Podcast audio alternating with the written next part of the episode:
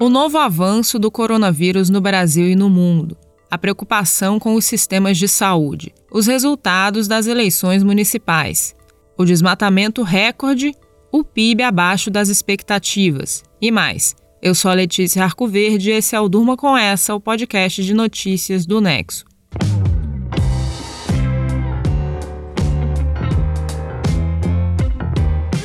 Hoje é sexta-feira, 4 de dezembro de 2020, dia de extratos da semana aqui no Durma com Essa, quando eu trago um resumo do que foi notícia nos últimos dias. Vamos lá? A semana que termina foi marcada pelo avanço de uma nova onda de Covid-19. No mundo, o total de mortes pela doença atingiu a marca de 1 milhão e meio.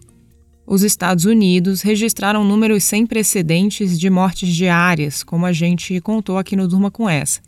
A aceleração do contágio lá acontece ainda em meio a uma transição presidencial conturbada. No Brasil, a alta ocupação de hospitais preocupa estados nas regiões sul e sudeste. Algumas cidades, como Rio de Janeiro e Curitiba, já têm pacientes na fila para internações o Estevão Bertoni mostrou como os sistemas de saúde estão lidando com esse aumento e quais governos ampliaram as restrições para tentar frear o contágio. O link para o texto dele e para os outros que eu citar estão na descrição do podcast de hoje. São Paulo é um dos lugares que está apertando as restrições. Na segunda-feira, o governador João Dória anunciou que várias regiões regrediram no plano de reabertura, chamado Plano São Paulo, por causa da alta ocupação de leitos de saúde. Com o claro aumento da instabilidade da pandemia, o governo do estado de São Paulo e o Centro de Contingência do Covid-19 decidiram que 100% do estado de São Paulo vai retornar para a fase amarela do Plano São Paulo. Essa fase amarela, na qual todo o estado agora se encontra, reduz o horário de funcionamento do comércio e a ocupação permitida dentro desses estabelecimentos. As mudanças incluem a capital, São Paulo. O anúncio de Dória aconteceu um dia depois de Bruno Covas, tucano como Dória, ser reeleito para a prefeitura. E depois de uma campanha em que o político não admitiu o avanço da doença na cidade.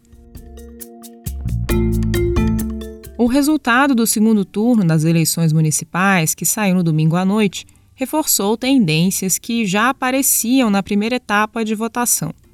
Vitórias de partidos de centro-direita e direita, como o DEM, o PSD e o Progressistas, enfraquecimento de candidatos com discurso antissistema apoiados pelo presidente Jair Bolsonaro, e redução da presença do PT nas prefeituras. O partido de Lula não venceu, por exemplo, em nenhuma capital.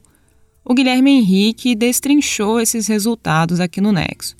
Já o César Gaglione escreveu sobre outra tendência que se reforçou agora no segundo turno: a pouca presença de mulheres nas prefeituras. Só uma prefeita vai assumir o comando de uma capital, em Palmas, no Tocantins.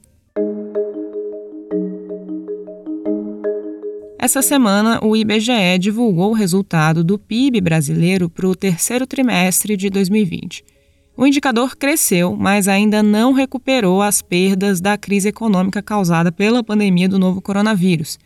A alta de 7,7% veio abaixo das expectativas do mercado. Aqui no Nexo, Marcelo Rubissec falou com dois economistas sobre como encarar esse número diante das incertezas do novo avanço da doença no país. Outro número divulgado essa semana foi o acumulado do desmatamento da Amazônia entre agosto de 2019 e julho de 2020. A floresta perdeu mais de 11 mil quilômetros quadrados, o equivalente à área de nove municípios do Rio de Janeiro. É a maior devastação no período desde 2008, como mostrou Camilo Rocha aqui no Nexo.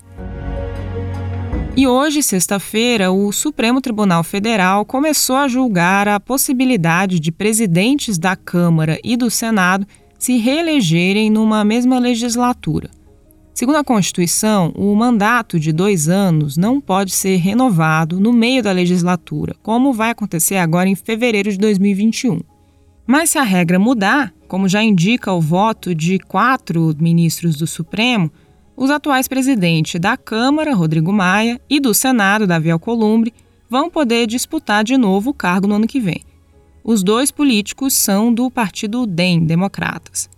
O Nexo detalhou sete pontos-chave para entender o que está em jogo nessa possível mudança de regra, que leva em conta uma acomodação política a partir de uma decisão judicial.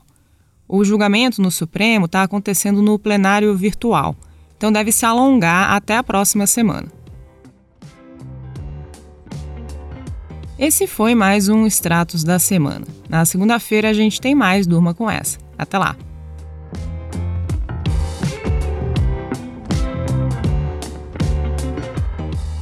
Com roteiro de Letícia Arcoverde, produção de Conrado Corsalete, edição de som de Maurício Abade, fica aqui mais um Durma com essa. Tchau!